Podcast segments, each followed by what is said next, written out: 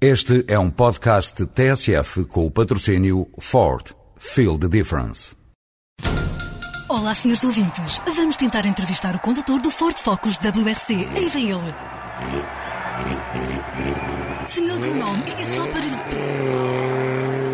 O Ford Focus está imparável. O primeiro no Campeonato Mundial de Construtores de Rallys e o primeiro na estrada.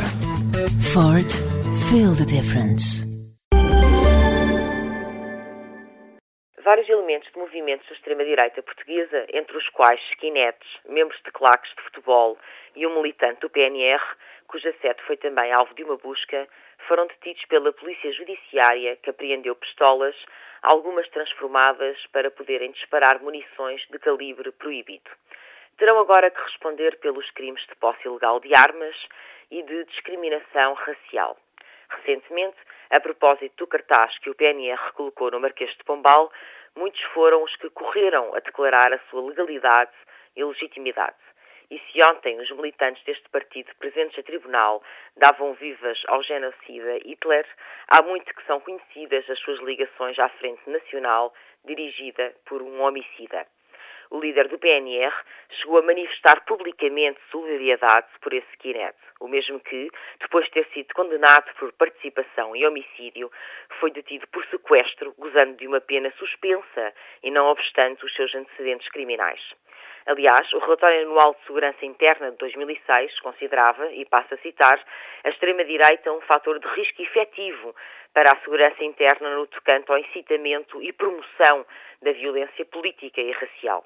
Nesse mesmo documento sublinhava-se também que vinham a ser dados novos passos nestas organizações, que foram passando dos grafites e dos cartazes nas paredes a grandes investimentos na internet e a cartazes na rua.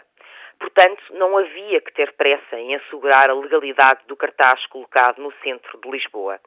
Nem as comparações com a extrema-esquerda são minimamente legítimas, nem a liberdade de expressão é a questão principal, já que é de criminalidade que se fala.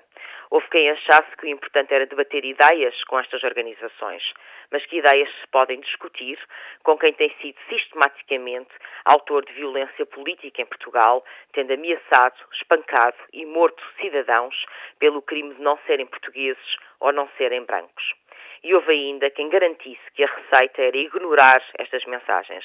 Mas será que ignorar este tipo de promoção e propaganda à criminalidade é o que os cidadãos de um Estado democrático devem realmente fazer? Não vale a pena meter a cabeça na areia e dizer que estes partidos são organizações políticas como quaisquer outras. Não são, e o caso é mesmo de polícia.